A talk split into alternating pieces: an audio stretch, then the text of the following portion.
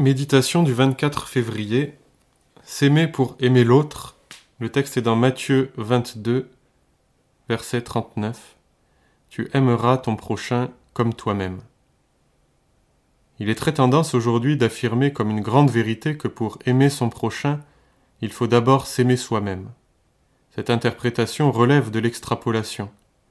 S'orienter ainsi risque fort de nous prendre tout notre temps au point de ne plus en avoir assez pour aimer les autres. En étant ainsi centré sur notre personne, même l'amour porté au prochain sera encore une manière de nous aimer nous-mêmes. Si quelqu'un veut me suivre, qu'il renonce à lui-même.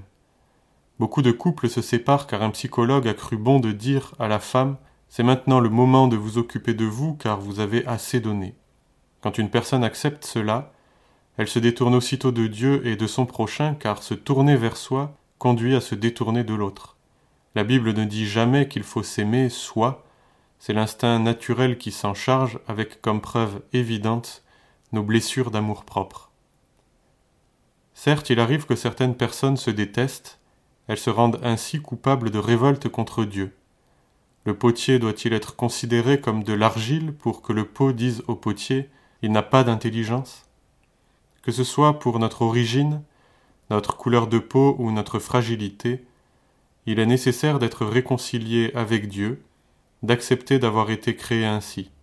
Mais pour cela, nous n'avons pas à entreprendre une psychologie religieuse, il suffit d'accepter simplement le regard d'amour du Seigneur sur nous.